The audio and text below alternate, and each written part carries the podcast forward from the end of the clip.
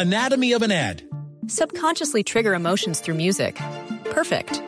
Define an opportunity. Imagine talking to millions of people across the U.S. like I am now. Identify a problem. Creating an audio ad is time consuming. Offer a solution. Utilize cutting edge AI. Imagine creating all that in under 30 seconds. Well, we did to create this ad. To learn more about AI in the audio industry, download the white paper from audiostack.ai. Los personajes, las historias, las anécdotas, las confesiones, las noticias, todos los temas puestos sobre la mesa. Aquí comienza Mesa Blue en Blue Radio y bluradio.com, la nueva alternativa.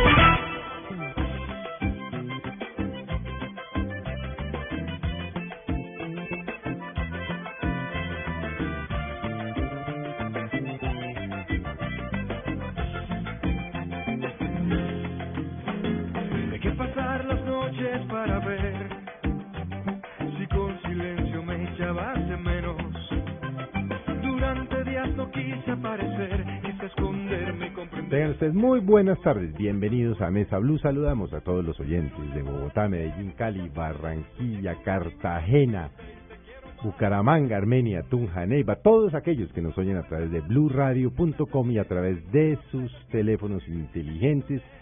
Saludo como todas las tardes de Mesa Blue a mis compañeros y mis jóvenes colegas, María Juliana Silva, Esteban Hernández, buenas tardes. Hola, buenas tardes. Don Felipe, muy buenas tardes, María Juliana. Y ya saben de quién vamos a hablar, con Estamos quién vamos a hablar. enrombadísimos, ¿no? Sí, ¿qué tal esto? ¿Cómo Esto es una buena actitud para un domingo. Es una muy buena actitud. Y por supuesto ustedes ya saben quién es nuestro invitado hoy. Carol Márquez. Carol, muchas gracias por haber venido a Mesa Blue. Bienvenido. Esta es su casa.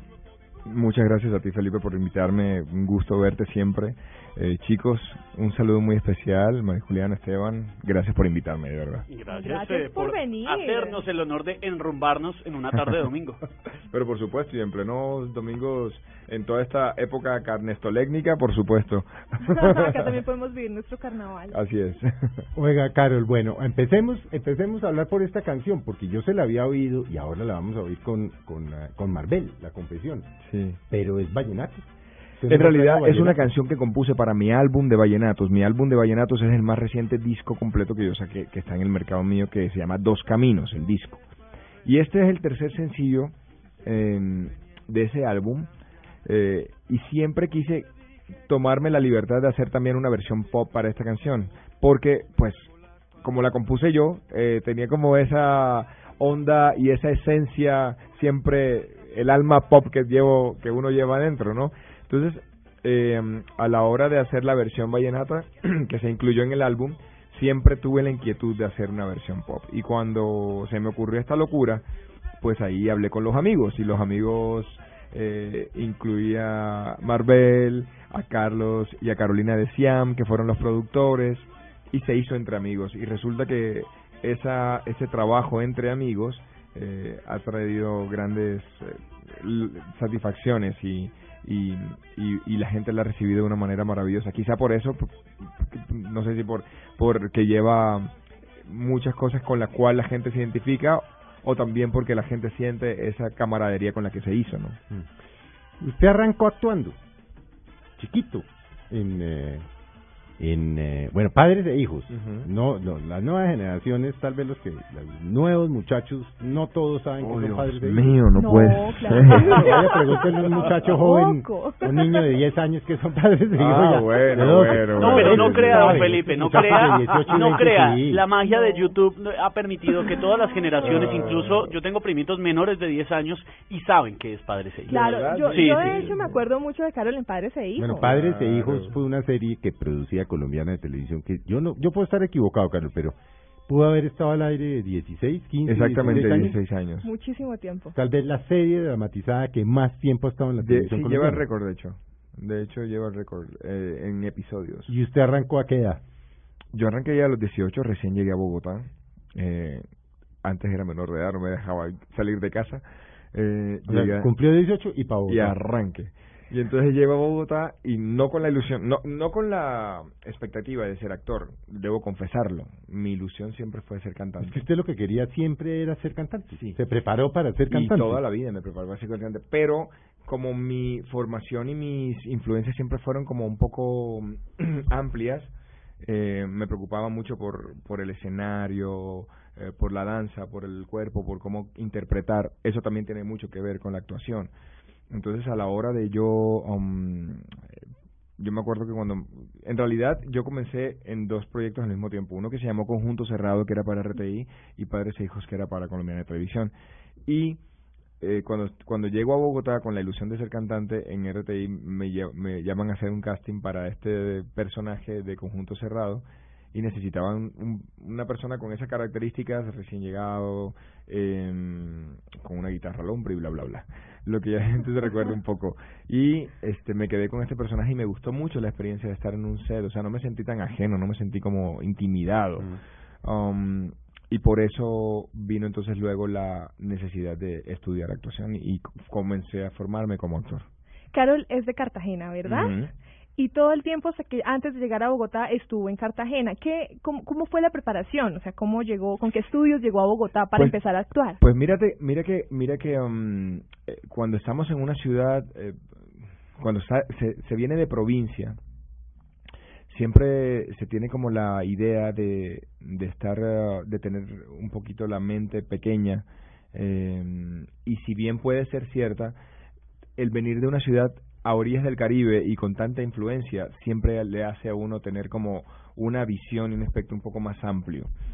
Y, mm, yo venía de Cartagena, pero escuché música desde niño, eh, mi papá me, me, tenía en clase siempre de cosas, de guitarra, de música, de piano, de voz, eh, de inglés, de lo que fuera, ¿no? Eh, y un día en un concurso de colegios, que me los pasé todos por toda la ciudad, ya estaban como harto de verme todos los años en, lo, en, en las tarimas intercolegiales de concursos de canto, entonces un día eh, ahí conocí a un amigo que promovía artistas locales.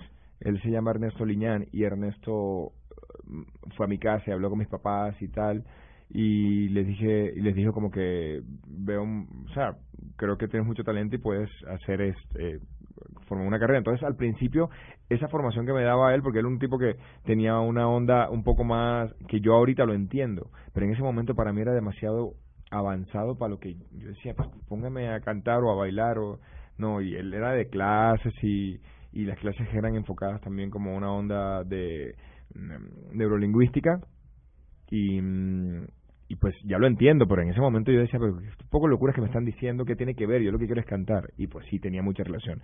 Y, al, y esa misma persona me ayudó como a, a tener eh, mm, opción de, de clases de bellas artes, en bellas artes de expresión oral, de, de danza, de voz, de todo. Entonces si fuera, si era como una... Eh, clases eh, que me ayudaban a ser un, un artista y formando un poco de todo, ¿no? No, no, no, no solo en la parte vocal, sino también como en la danza, que es tan importante para un escenario y como para arte. Y, no sé, creo que eso influ, eh, influyó mucho en mí, influyó mucho en mí y hizo que cuando llegara acá llegara con algunas bases.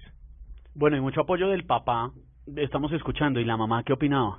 Ah, mi mamá más todavía, porque mi mamá Feliz. siempre, en mi casa siempre mi mamá ha sido la más idealista, mi papá siempre ha sido como más aterrizado, como con más los pies en la tierra y es el que más se preocupa y esto, como mi mamá sí, hágale, ¿no? Y resulta que esa avenida Bogotá no fue como tan planeada y así, fue más bien como en caliente, tan, un amigo de mi papá, como te decía, él tenía amigos músicos, eh, y un amigo músico de él estaba haciendo un produciéndole un disco a un artista aquí en Bogotá y me había visto en una presentación y le y lo llamó y le dijo oye Edward ¿por qué no me mandas a Carol este eh, la semana que viene eh, unos días que estoy haciendo el disco acá y estoy grabando en audiovisión y quiero que conozcas a, a fulano y a sutano y a la gente de esto y mi papá como que pues que imagínate nunca salió de tu casa como te, si me entiendes? No es tan usual, no es como cuando uno está de niño que viaja todos los fines de semana, no. Pero, ya tenía 18 cumplidos.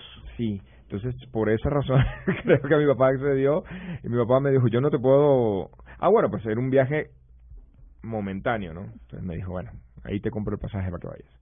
Y, y mis papás me podían dar el, el apoyo moral de, de venirme. Ya cuando les dije, oye, yo no creo que me quede devolver, entonces era como que, ¿qué?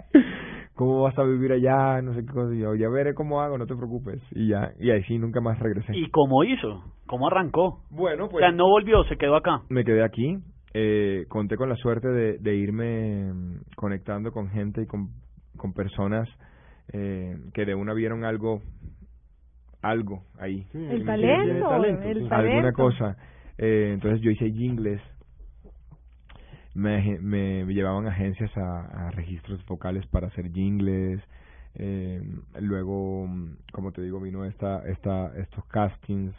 Me llamaron, me llevaron a Humberto Rivera a hacer casting. Fue la primera persona que me acuerdo que conocí cuando llegué a Bogotá.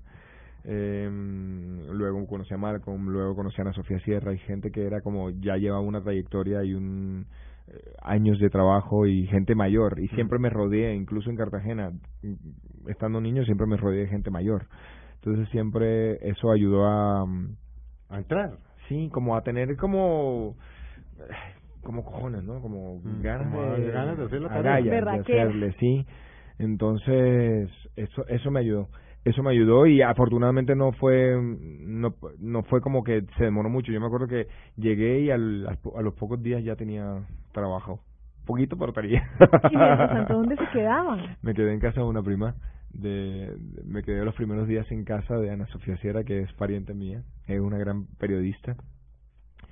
Y luego ya pues comencé a pagar como un lugar donde vivir y, y vivía en casa de, de esa, en una habitación. Usted estaba feliz, me imagino, pero fue duro.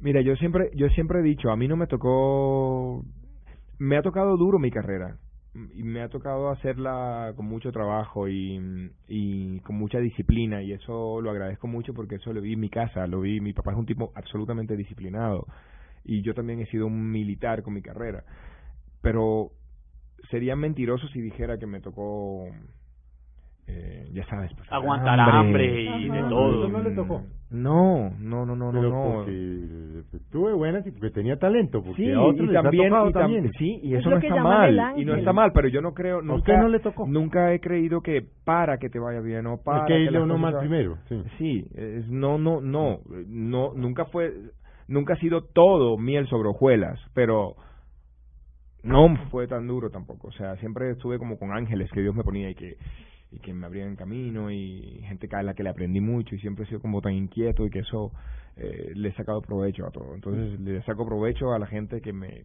con la que me puedo sentar a hablar un café, a tomar un café y aprendo. Entonces desde desde esa época fue así, pero no fue así como que uy fue muy duro. Al principio sí recuerdo que extrañaba mucho. Mira, cuando yo llegué a Bogotá, yo tenía tanta ilusión de venir a esta ciudad desde que tengo uso de razón que todo me parecía familiar.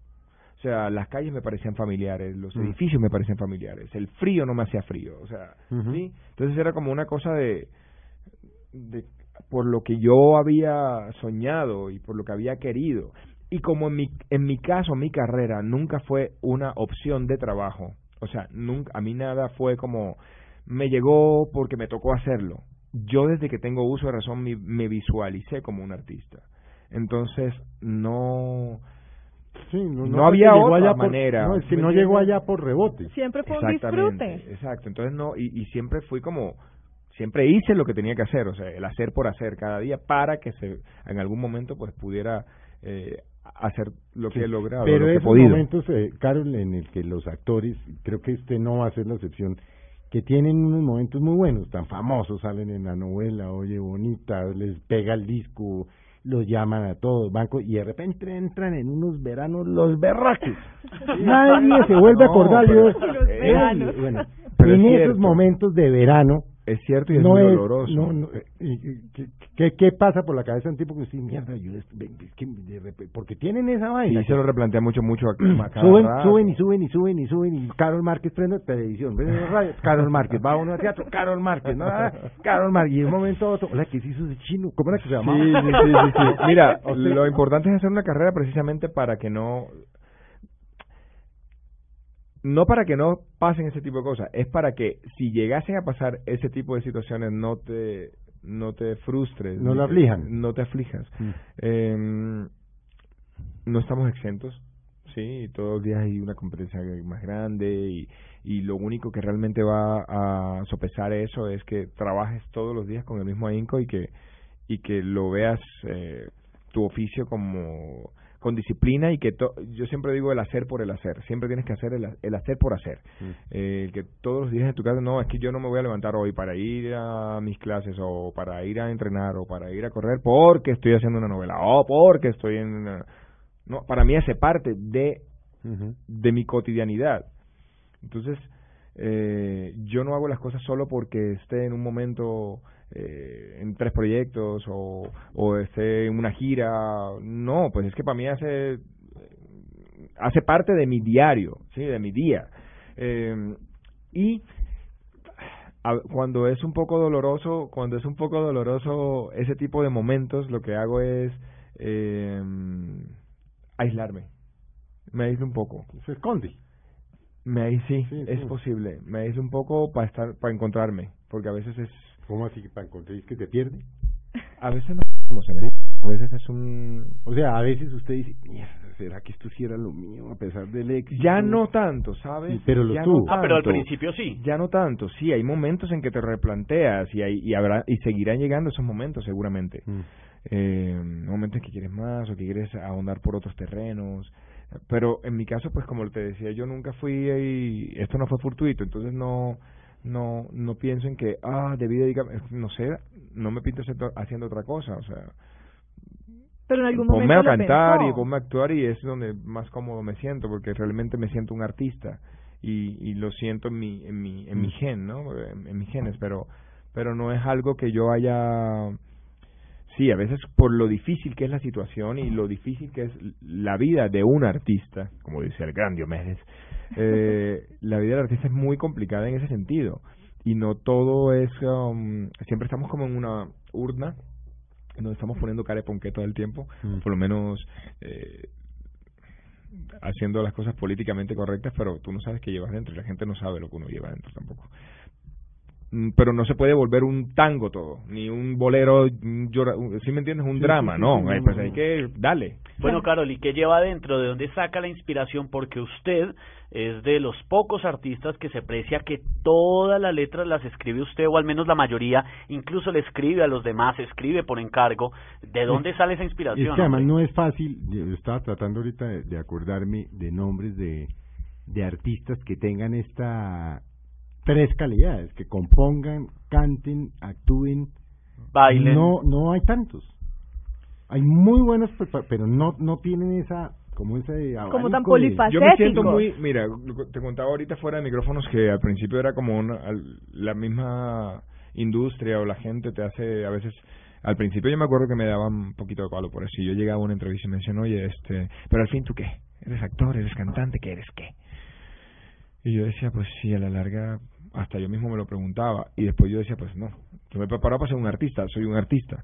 Si me entiendes? Que maneje las emociones y que pueda comunicarle a la gente en determinada, de un eh, en determinados momentos, eh, de manera diferente, los sentimientos de, de un, de un colectivo, ¿no? Por decirlo de alguna manera. Entonces te afliges y cantas una canción eh, o bailas y, y, y, y, alegras a la gente. Y para mí eso es un, es una gran virtud, yo me siento súper privilegiado. Hoy día ya lo veo como un gran privilegio y lo y me lo veo además como, como una gran fortuna por mi parte, poder tener un campo de acción amplio, poder eh, moverme en, escenarios distintos.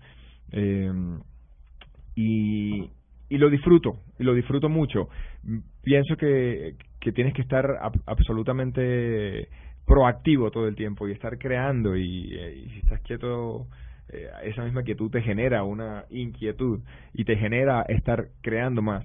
Entonces, por ejemplo, esto salió de una la canción eh, Comarbel sale de una manera espontánea casi y se vuelve, no sé, llega a los primeros lugares de la radio, llega la gente y, y llegamos a una presentación y la gente la canta y para mí es como, ¿en qué momento pasó? Y qué bonito y lo agradezco y me emociona. Entonces, ahorita, ¿qué es el próximo? No, ahorita voy a salir. Sí, entonces es algo que la misma vida te va mostrando. Bueno, pero no me ha respondido de dónde saca la inspiración. ¿Cuáles son los momentos en los que usted agarra una hoja, una libreta y dice. Se tiene que volver un oficio también. O sea, yo no puedo esperar a que las musas lleguen. No, eso hay que no, eso tiene que ser un oficio también. Hay que sentarse y decir, Y voy a hay que escribir. coger la guitarra y hoy voy a hacer, eh, ¿de qué voy a hablar? No, hay de esta ya escribí, ya tengo unas frases, eh, no puedo repetirme y volverme monotemático. Hablemos ahora de esto.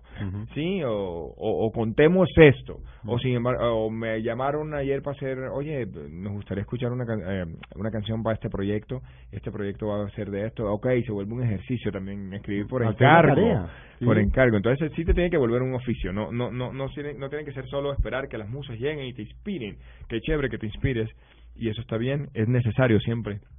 Pero tienes que buscarlas a las musas también, porque si no, si me entiendes? O sea, tienes que estar ahí en el oficio y, y, y, y ahí en el, en el lugar de trabajo siempre. ¿Cómo nació el primer disco de Carol Márquez? Ah, eso fue muy bonito. Fue muy bonito porque es, fue en esa época en que recién llegué a Bogotá y yo tocaba puertas y entonces, como te decía, mm, conocía a gente de las agencias y de los jingles y esto. Y un día, eh, ¿cómo fue? Pero yo sé que llegué al estudio de José Gaviria. Y José fue la primera persona que creyó en mí, eh, y siempre tengo que decirlo porque fue la primera persona que me alcahueteó hacer un disco. Eh, yo llego y llegué a su estudio y él tenía una guitarra y me dice, cántame algo, pues, porque yo fregué y fregué, fregué la vida así como y nada, hasta que un día, ¿qué es lo que canta algo ahí, hombre? Entonces yo vengo, cojo la guitarra, le canto unas canciones que tenía y le gustó mucho. Le gustó tanto que dijo, comencemos a trabajar en unas maquetas y vemos qué va pasando. Entonces, de ahí nos duramos varios meses en donde eh, varias tardes a la semana nos reuníamos en su estudio a crear música y hacer canciones y a ir eh, enfocándolas hasta que ya teníamos un disco grabado. Cuando teníamos un disco grabado, él vino y se lo presentó a Sony, eh, que fue mi primera disquera, y Sony le gustó mucho y me firmó como artista. Entonces él ya él dijo, ok, yo les entrego el disco, les entrego al artista, me voy. ya hice, Claro, ya ya hice hice lo que te- ya hice la tarea. ¿Qué sintió ese Entonces, día que, que lo firmaron como artista? Eh, me imagino que mucha ilusión, no, no, no recuerdo mucho en este momento, sé que, sé que, se- sé que sentí y el momento en el que estaba la primera vez que oí una canción mía en radio. Y me caí. me caí, yo vivía en un aparte estudio. Literalmente, Eh, se cayó. sí, me, caí. me caí, de verdad. Pero sí, porque grave, yo, ¿no? Mm, me imagino que fue un totazo, pero yo de la emoción ni bola le paré. Eh, a mí me llama Néstor Meléndez, que era mi, mi, mi, mi promotor en ese momento, hace muchos años, y me dice... "Prende la vega". Y yo vivía en una parte de estudio, era como un fishing que llaman, pero tenía como un altillo, que era donde estaba mi cuarto. Y en ese altillo era como unas escaleras que eran de madera y yo venía en medias. Y tenga. Y ¡pah! Pero yo no le paré bola a eso, yo lo que hice fue prender el equipo y alcancé a escuchar media canción y me emocionó mucho y me acuerdo muy, muy claramente cómo fue ese día y todo. Porque además era una canción que no era la que esperábamos que fuera el primer sencillo. ¿Qué canción era? Eh, esa canción se llamaba Embrujo y era una onda como española, pop flamenco. Y, y a Alejandro Villalobos le gustó muchísimo en ese momento y él fue el que la lanzó. Y fue como el primer primer comienzo, digamos, el, el, el arranque de, de mi carrera como cantante. Porque... mm, Arranque y totazo. Sí, un totazo, literalmente, pero lo trajo, pero me trajo cosas muy bonitas. Yo me acuerdo que trabajé mucho con ese disco. Anduvimos por todo el país haciendo presentaciones con bailarinas. Pensaban que yo era español, porque la canción como tenía una onda española y tal. Eh, bueno, ya sabes que aquí siempre el colombiano tiene la vaina de, de, de referenciarlo a uno con otro artista, ¿no? Entonces... Eh, No, eh, con sabes. decían que era español. a- ¿Ah? Con ese hablado No, Cartagena. todavía no me escuchaban hablar, solo escuchaban la canción. Ah, sí, porque sí, No, con no, ese la sí. música no es que se oiga mucho el acento. En la música no es que se oiga mucho el acento, a menos que cantes vallenatos. Pero, pero, pero cuando canto pop, pues la gente no, no, no escucha mucho de dónde puede ser. Y a veces como que no lo saca tanto. Eh, porque, pues es curioso que las, la- como las primeras canciones no fueron vallenatos, ¿no? Porque pues viene de Cartagena, Pero es que la costa, nunca- bien costeño. Y para que echarle más costa a la costa, ¿sí me entiendes? Es decir, Sí, sí, sí. a mí me decían, pero tú, porque, porque es que además, yo les tengo que confesar algo, el vallenato siempre ha sido algo que me ha ido persiguiendo durante mi vida. Usted no O sea, ha usted le el huye y vallenato. el, vallena- el vallenato Pero llega. es que además me enamoré del vallenato gracias a Vida Bonita y disfruto mucho cantar vallenatos, tengo que confesarlo. Mm. Para mucha gente de pronto dirá que es una pose o algo. No, en realidad disfruto mucho cantar vallenato. Eh, solo que no llegó, eh, no fue algo realmente eh, espontáneo. Fue que la vida me lo mostró y, me lo, y uno tiene que hacerle también caso como a las a las señales no yo me acuerdo que la primera vez que yo cuando yo llegué a Bogotá me quería meter un grupo de vallenato eh, lo primero luego me presenté un programa de vallenatos eh, luego todo estaba relacionado con vallenato no hasta hasta que vine a hacer Oye Bonita y fue cuando me dijeron como que eh, que el personaje obviamente estaba inspirado en, la, en Diomedes Díaz y en la música de él, entonces obviamente tenía que cantar vallenatos y fue ahí cuando por un proyecto comencé a cantar vallenatos, pero no fue algo realmente como espontáneo y yo lo disfruto mucho. ¿eh? Ahí estamos escuchando Felipe María Juliana poquito a poquito. Este es Carol cantando vallenato vivir el momento te prometen un futuro. Y si tú quieres, te regalo mi conciencia. Algún día te darás cuenta que yo quiero darte amor. Que si te falta luz en las mañanas, ahí estaré yo contigo. Que cuando el dulce no te sepa nada, todo cambiará conmigo. Ay, dame tu mano, ahora mírame a los ojos. Ve y dime si habías visto un hombre tan enamorado y no creo que lo conozca. Que alguien levante la mano si te quiere más que yo. Tu mirada me dice, me dice que también quieres cuadrarte conmigo. Que estás cayendo poquito a poquito. Que estoy seguro que eres mi destino. Tu mirada me dice, me dice que también quieres cuadrarte conmigo.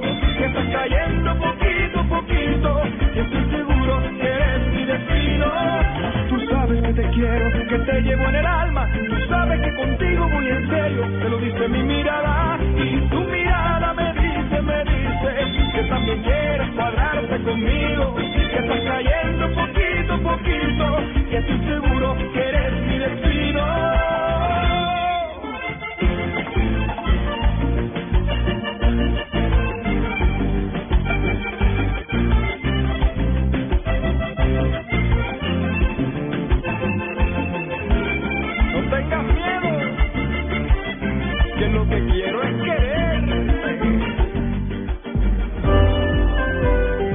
regresamos con Carol Márquez en Mesa Blue.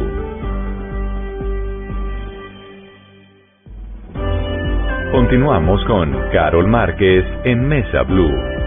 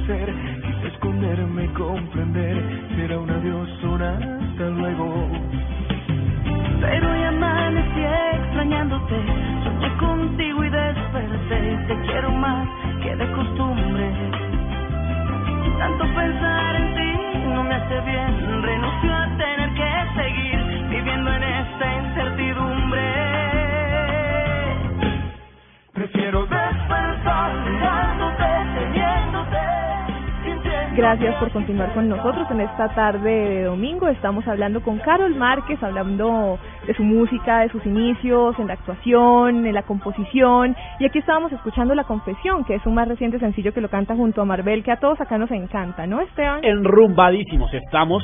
Esto no parece domingo, esto parece sábado. Va a tocar salir de aquí para alguna parte. Mañana que toca madrugar. Sí, nos toca. Pero bueno por lo menos por la tarde podemos eh, soñar un ratico con esta canción que está buenísima, como dice Mara Juliana, y yo quiero saber la historia de esta canción. Eh, mejor dicho, concreta, con detalles. ¿En qué momento usted y Marvel, enrumbados o sentados, eh, dijeron, hombre, hagamos esto? Es muy recurrente esos momentos derrumbados. y yo. mejor. salió de una rumba, me imagino. más o menos, eh, la rumba vino después. bueno, en realidad esta canción, como te decía al principio del programa, eh, hace parte de mi álbum de vallenatos, eh, de temas inéditos, y yo compuse esta canción para ese disco, como un merengue vallenato, pero siempre quise hacer una versión pop. La versión primera, la que se grabó, es vallenato con ranchera. Entonces yo quería que la, versión pop también tuviera ranchera, fuera como pop ranchero. Y llamé a Marvel, eh, nos habíamos reencontrado después de varios años de, estar un poco distanciados porque ella y yo somos grandes amigos, grandes amigos hace muchos muchos años, desde la época de recién llegué. Y, mm, qué bonito porque son de esas amistades que aunque no estén Sí, la que no ve uno todos los días necesariamente, pero está ahí siempre. ahí siempre Sí. y hay una admiración mutua, hay un respeto Sí. mutuo, y ella sabe que es lo que estoy haciendo y yo sé que es lo que estoy haciendo, nos seguimos los pasos, pero por esas cuestiones, ya saben, del trabajo, del oficio de esta carrera, pues perdemos contacto y el teléfono y bla, bla, bla. Entonces, yo estaba terminando una temporada de un musical hace un año y medio y ella fue con sus hijas a ver el musical porque es un musical familiar y, mm, y ella fue a mi camerino y allá nos reencontramos. ¿Eso fue, cuando Dorothy? Sí, cuando hice Dorothy en la primera temporada de Dorothy. Entonces, cuando cuando llega a mi camerino nos reencontramos y, bueno, un fuerte abrazo, cruzamos teléfonos otra vez y comenzamos a, a, a frecuentarnos, a ponernos al día, a pasar cuaderno de todo. Y en una de esas salidas, eh, le digo, yo, yo voy a lanzar el nuevo sencillo de mi disco y yo y esa canción yo quiero que la hagamos, hacer una versión pop, ¿te gustaría hacerla conmigo? Y me dicen, pues déjame escucharla y claro que sí. Yo le presenté la canción, se la dejé en la portería de su edificio, escuché la canción, me mandó un, me mandó un mensaje me dijo, me encanta. Entonces ya vino como armar ya el equipo de trabajo. Eh, ya yo le había dicho a, a Carlos y a Carolina, el grupo Siam, que están produciendo una música súper bonita y que me gusta mucho lo que hacen, que ellos produjeran el disco y les pareció pues increíble. Y así fue como se armó como todo el equipo de trabajo. Ellos produciéndola, you know, Marvel y yo pues ya buscar el registro y tal, no hubo que hacerle mucho a la parte digamos de la tonalidad y de eso que a veces pues eh, puede variar. Todo fluyó de una manera súper tranquila. Lo que no estuvo tranquilo fue ya cuando grabamos en el estudio, porque eso sí estuvo ahí con mariachi, tequila, Sí, taza, de como Por tenía favor, que más ser. descriptivo en esos detalles. Sí, ¿Cómo fue esa grabación sí, con el mariachi contemporáneo? Bueno, fue muy chévere. Ellos ya habían grabado conmigo la versión vallenato, así que venga para acá, grabemos ahora la versión pop. Y, y pues era muy chévere tener a Mariachi en un lado, eh, aquí sentados viendo cómo ellos ejecutaban sus violines, sus trompetas, todo esto. Y luego ya meternos los dos, porque hemos compartido tantas cosas en la vida, eh, pero curiosamente, a pesar de compartir tantas cosas, nunca habíamos estado en un escenario juntos cantando y nunca habíamos cantado juntos en un estudio.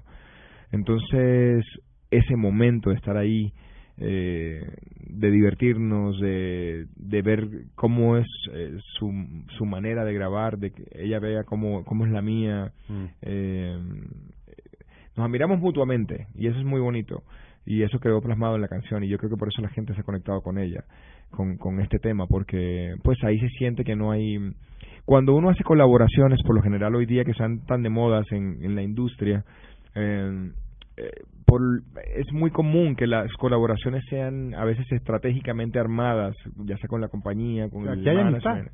Y aquí hay una cosa genuina de amistad y entonces eso es muy bonito. Es muy bonito porque pues realmente somos llaves, Sí, somos amigos. amigos, sí, sí. Y eso lo siente la gente. La gente lo siente genuino. Sí, claro, ahí hay un feeling sin duda. Y bueno, ¿qué más podemos escuchar en este disco? Bueno, en realidad, como te digo, esto es solo un sencillo que quisimos regalar a nuestros fans, a nuestro público. El sencillo con ella. El disco completo, el que está eh, La, versión vallenata. Sí, es un disco de vallenatos. Un disco de vallenatos donde puedes escuchar poquito a poquito, que fue el vallenato que escuchamos hace un rato, también esta. Hay un par de canciones clásicas que son, eh, que hacen parte del vallenato clásico contemporáneo, por ahí de los 80, Ujú. que yo quise hacer versiones y que me di la licencia de hacerlo y que la gente la recibió muy bien. Entonces, eh, es también recorrer varios sonidos y, y no permitirte también a ti en tu carrera, pues no aburrirte porque le presentas a un público tus baladas y tus canciones, la- esas que, que la gente conoció, pero también en un momento del show cantas vallenatos y la gente también los recibe de una manera sentida. ¿Cuánto, cuánto, ustedes estuvieron hace poco presentándose con Marvel? ¿Cuánto duraba este este show con Marvel? Ah, tenemos un show muy bonito porque Sí. eh, ¿Van a volver? ¿En algún Estamos? ¿Van a hacer gira, creo? Estamos planeando hacer una Sí. gira juntos, eh, lo cual pues este nos, nos lleva a estar, eh, ya sabes, con sponsors, con- porque no es tan fácil como que montate y vamos a hacerlo. No, eso Sí, es- hay que cuadrar toda una la logística, digámoslo así. Eh, es muy bonito porque yo me subo al escenario, canto mis canciones, también hago un pasón como algunos. Cuando hablo mis canciones, no solo hago- hablo de las canciones que yo mm, he grabado, sino también de las que han hecho parte de mi carrera. Por ejemplo, eh, hace tres años o dos años hice un musical aquí que fue muy exitoso que se llamó Mentiras y ahí cantaba canciones de los 80 que siempre que curiosamente la vida me dio la oportunidad de cantarlas en este musical, entonces yo las apropié un poquito y ahorita también la canto en mis shows. Mm. Eh, es la, la posibilidad de poder exorcizar en esos momentos cosas y darte unas licencias y un gusto que la gente lo recibe bien. Eh, canto también mis canciones y canto unos vallenatos que la gente siempre va a recibir con mucho cariño. Y luego viene ella y canta sus boleros, sus rancheras y luego nos unimos y cantamos esta canción y cantamos otras eh, que a los dos nos gustan y que queremos este compartir con un público entonces es muy bonito pero sí Mentiras. dura por ahí casi una casi dos horas de show Mentiras fue musical con el Teatro Nacional. sí Muy bueno, exitosísimo. Y eh, hoy volvemos otra vez al tema que usted baila, canta, actúa. Así uno lo ve en otros países, en Londres, en, Argent en Buenos Aires, uno se da cuenta que los artistas son integrales. Más bien acá es donde nos falta más gente que y tenga... la gente se asusta un poco Exacto, que tenga todo el combo. Sí, ¿por qué ve uno, por ejemplo, cualquier actor americano, norteamericano, actúan y de repente los ve uno en Broadway y de repente los ve uno en cine y de repente los ve uno en novelas y no Sí. Está cambiando un poco, nos ha cambiado un poquito la visión eh, hoy día, por pues porque hay una incipiente eh, un movimiento de musicales y de y de mucho talento además. Hay mucha hay mucha gente con mucho talento, lo que Hay pasa es que hay no gente con mucho no hay medios, No- no hay espacios. No hay espacios no hay para tantos como debería. como debería, eh, Sí. pero hoy día ya lo está ya la gente le está cambiando un poquito el chip. Eh, de hecho, hay academias que forman artistas de una manera integral, o sea, y eso es un mérito muy bonito que, que debe hacerse. Eh, yo creo que como actor o como artista tienes que estar preparado para para los retos, ¿no? Que te ponga esta carrera. Y, mm, y pues por eso a veces es tan difícil, porque nosotros mismos nos damos palo, nos damos rejo con eso. Es como, ay, sí, pero al fin qué, no te, lo que te decía, Sí, sí, al, sí, al fin canto, se baila, yo no, yo hago todo. Y lo, lo ideal es hacerlo todo bien. ¿Sí me entiendes? Entonces me preparo mucho y me, me procuro mucho hacerlo de esa manera. ¿Y sigue preparándose para, para, para la actuación o prefiere dedicarse por un tiempo a la música? Vea, eso es lo que dice. Así que... Eh, no, mira, yo, yo me O de sigo... to- o va a seguir o integral. todo, o Mira, sí, lo que pasa es que hay un momento en que tú en, la, en esta vida y en esta carrera le haces, le haces caso también a lo que, lo que ella misma te vaya mostrando. Eh, y yo soy, he aprendido, si bien tienes que propiciar las cosas, he aprendido también que hay que mm, saber descifrar esos códigos que el eterno burlador te manda desde arriba. Entonces, entonces este Se lo va poniendo Exacto. y- No, no, Y yo y yo me siento muy afortunado en ese sentido porque siempre me pone cosas que me enriquecen como artista. Sí, o sea, en esta carrera no siempre es eh, ganar y ganar y ganar. Es decir, no todo es eh, terminas un proyecto y enseguida, sino que tienes que evaluar qué cosas le pueden significar más y sumar a tu carrera. Con- con- en el, en el, por lo menos yo lo miro de esa manera, eh, en lo que me aporte como aprendizaje, ¿no? Entonces, si sale un proyecto en lo que yo sé que tengo un un, un bache ahí que no, Sí. hey, me gustaría dar porque sé que esto me va a servir, me va me va a enseñar y es algo que no he no ha sido un terreno en el que he andado, ¿no? Y eso es importante también eh, uno elegirlo, Sí, elegirlo. claro. Si ahorita lo está viendo un niño, niña, 14, 15, 16, ah, desde chiquitos, es que uno lo, lo vimos aquí, por ejemplo, con la voz niñitos muy chiquitos que dicen uno, bueno, ya estos chinos, bueno. Si usted le, eh, lo, le estu- lo estuviera oyendo, usted le diría, yo le diría, dele un, un consejo para ser un exitoso. Tienen el talento, sin lugar a dudas, sin lugar a dudas. ¿Qué consejo le dice usted a un niño de 14, 13, 12? Un consejo. Desde mi punto de Sí, usted, desde de mi- acuerdo con su mi- experiencia. la disciplina, lo único. O sea, es lo O sea, no crean que esta vaina es fácil. Eso es disciplina, Sí. disciplina, Sí, disciplina. es que no hay otra manera, Felipe, no hay Mm. otra manera, o sea, no hay otra manera. Por lo menos en mi caso, hay gente que pues puede haber tenido una vida licenciosa y desordenada No y, ta, ta, y le funciona. Pero, no- a mí Pero no les acaba funcionando a largo plazo, acaban toteados. sí, es posible, no Mm. sé. Yo no juzgo ese tipo de cosas, pero si tú me lo preguntas desde mi punto de vista, pues es que lo único que yo, eh, con lo único que yo he podido, eh, tra- eh, ¿cómo te digo? Em, llegar, eh, o, o por lo menos eh, es con disciplina. Es lo único que a uno le, que uno sea un militar con, con lo que hagas. Y llámese artista, llámese lo que sea. Haga la tarea. ser- haga la tarea. El hacer por hacer. Siempre es importante, hacer por hacer. Carol, seguimos escuchando La Confesión, que tiene una letra impresionante. A mí me, me, me llama mucho la atención. Y Mire cómo como, ¿por arranca. qué le toca tanto? ¿Quién No, sabe, no, no, quién les voy a decir por qué. Sí, Esteban, sí, sí, no, no, no, no, no, no, Cuenta por qué. con la No, no, no, no, no, no, porque, Eso- porque me gusta. Ah, porque yo no les conté, eso es una reculada, ¿no? Como dice uno, echa para atrás. a, a eso voy. Esto es para pedir cacao. Esa, el otro día Ah, me dice... es como que te eché, te eché, la embarré, por favor, ¿Cómo vuelve. fue que me dijo Mónica? Mónica el otro día una periodista me dice...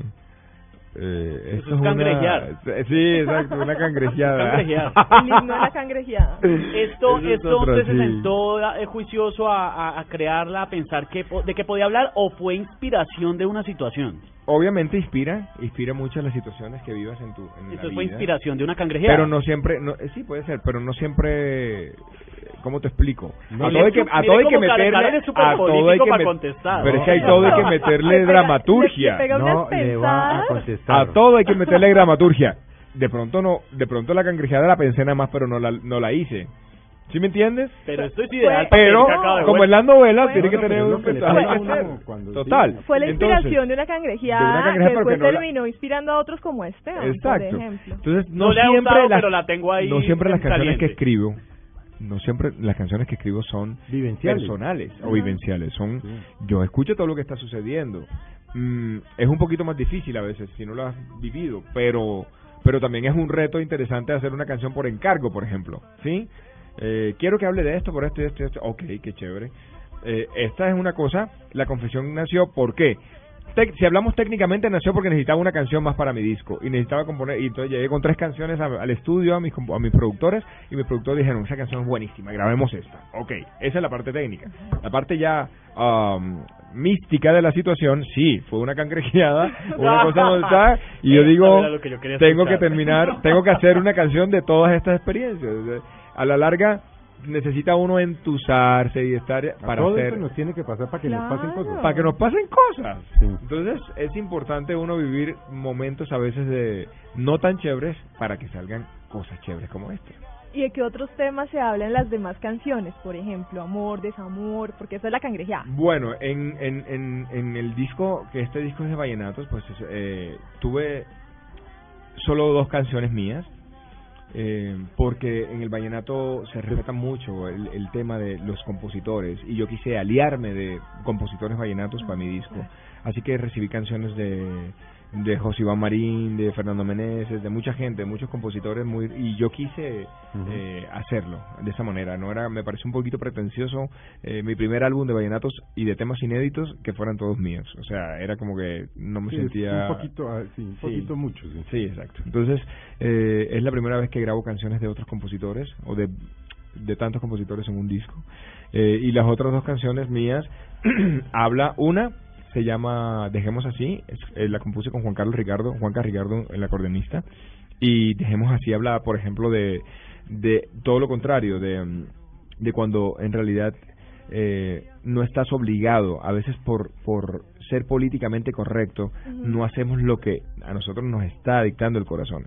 Y puede ser que tú estés aburrido de la situación o te desenamoraste y es mejor coger el toro por los cachos y decir, hey, o sea, en realidad, en el momento en que yo te dije que te amaba, te amaba, pero ya no te amo. Como quien dice terminar por las buenas. Sí, y es y vas a tener toda la vida mi cariño y toda la cosa, pero yo en este momento no puedo seguir una relación porque simplemente no me siento, eh, no estoy enamorado. Entonces, eh, esa honestidad a veces la gente no la toma muy bien.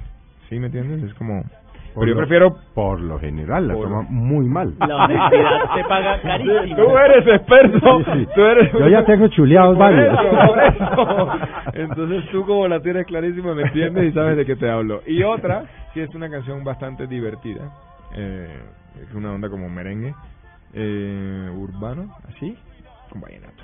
Y habla un poco como de, de cuando sientes que la otra persona está enhuesada contigo, ¿no ¿Esta te ha pasado? Se llama el novelón, que ella le está haciendo un novelón así porque, ah, le, ar- le arma show por todo, le dice como que, eh, quién es esa vieja, con quién hablas, no sé qué cosa, y resulta que tú estás haciendo todo bien, y entonces mira, tú lo que quieres es una excusa para que, para que, tú lo que estás buscando es una excusa para, para, ¿Para zafarme o no? claro. Estás enhuesada, eso es un poco más... Me gusta ponerle como... No me gusta que las canciones todas hablan de lo mismo, me parece que es chévere... Eh, pueden que todo un disco hable de amor, ¿sí? Pero me parece que es chévere que Pero todos los matices, la tragedia, la alegría, la tristeza. el humor, que la tenga humor emberracada. negro, la emberracada y todo. Y a la hora de hacer un disco también pro- mm, procuro que eso pase, que el disco tenga como... que no se vuelva monótono. Y cuando, por ejemplo, usted, sus amigos, sus amigas le echan, porque uno pues con los amigos se sienta esa charcarreta. O sea, Sí. Imagínese que este no sé qué y resultó tal vaina. Y uno echa unos cuentazos y no sé Sí, qué. sí. ¿Esa vaina a usted le sirve? Me sirve mucho. Aquí saco una canción. Claro, me sirve mucho, me sirve mucho, me sirve mucho. La tragedia ajena que eso le es, es- Sí. es musa. Sí, a mí me ha pasado, mira que me ha pasado que me eh, hace muchos años, me acuerdo que particularmente con una canción, eh, Esperaré, que fue una canción que fue muy exitosa en su momento del año 2004, imagínate, ya hace 10 años tiene esa canción, y mm, era la historia de una amiga, o sea, de una amiga y que, que, pues, yo conocía perfectamente la historia y yo le hice canción y a esta, y a esta amiga... Eh, nunca le dije oficialmente que ella tenía el copyright, los derechos de esta canción y resulta que, que ella la entendía perfectamente. Como que, oye, me encanta esa canción, me pasó, y yo, yo sabía que la había usado, la usé para inspirarme. Ah, pero sí se identificó, o sea, salió perfecto. No, no tuve que decirle nada.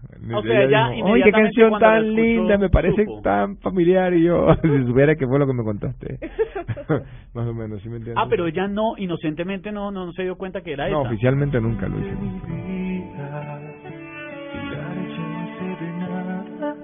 te apoderaste de mi alma,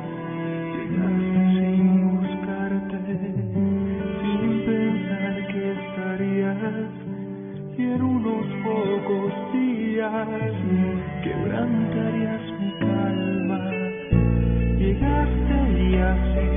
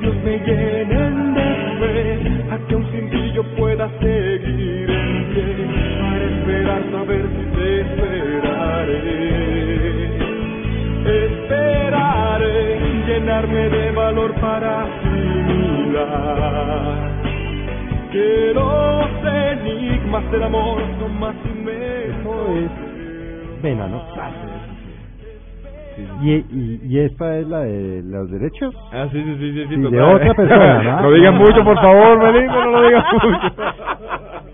Me vienen aquí con show de regalía y todo, no, mentiras.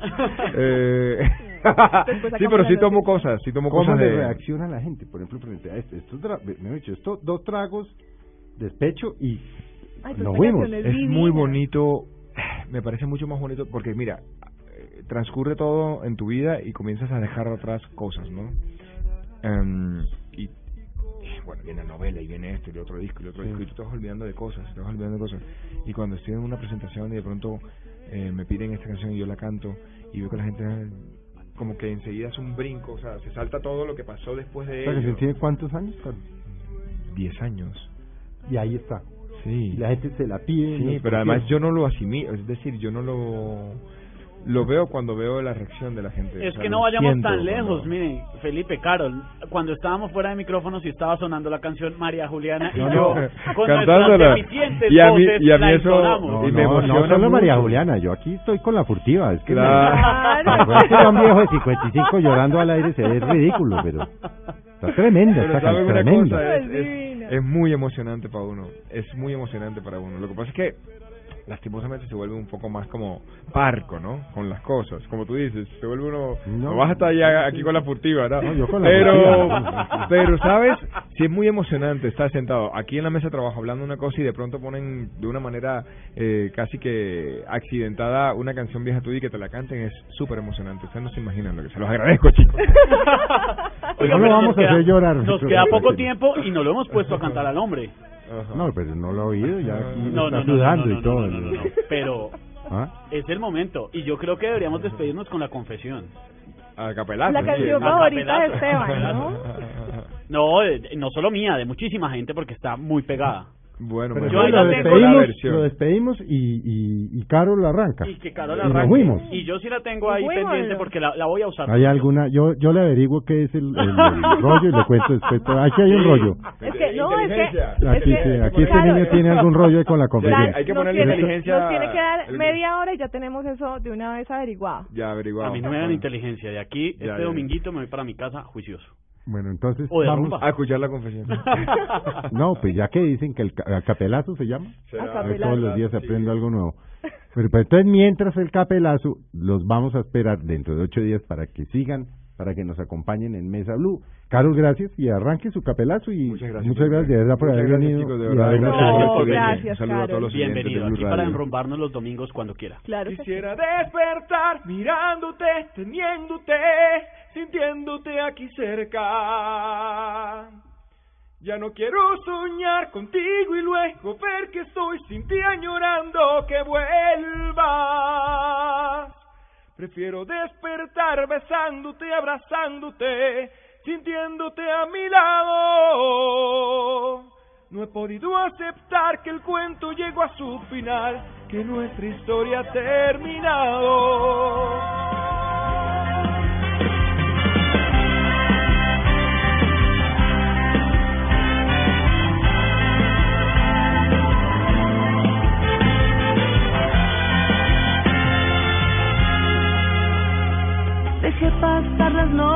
Para ver si sería conveniente la distancia.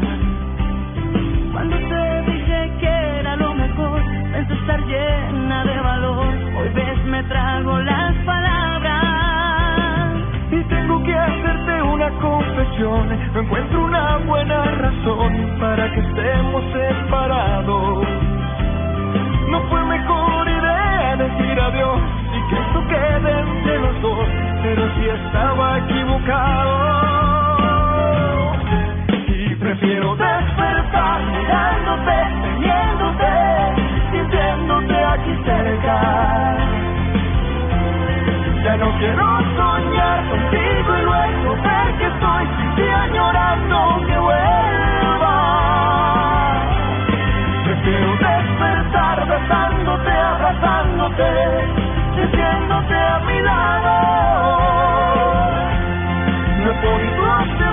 que el cuento llegó a su final, que nuestra historia ha terminado.